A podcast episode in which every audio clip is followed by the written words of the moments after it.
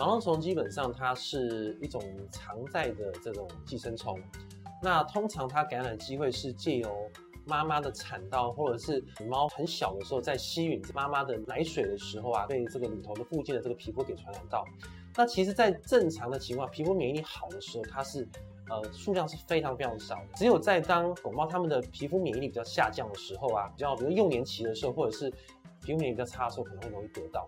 那除此之外，我们在治疗这个病的，现在比较新式的治疗方式，其实可以使用口服或者是外用的滴剂，其实就已经可以达到不错的治疗方式。那最后就是说，我们在预防这些疾病发生的时候呢，就是要增加它的皮肤免疫力啊。比如说，我们可以去购买就是狗猫专用的这种高优质的这种鱼油，好去呃增加它的皮肤免疫力，这样其实都有不错的保护效果。爱宝宠物保健专家关心您家毛宝贝的健康。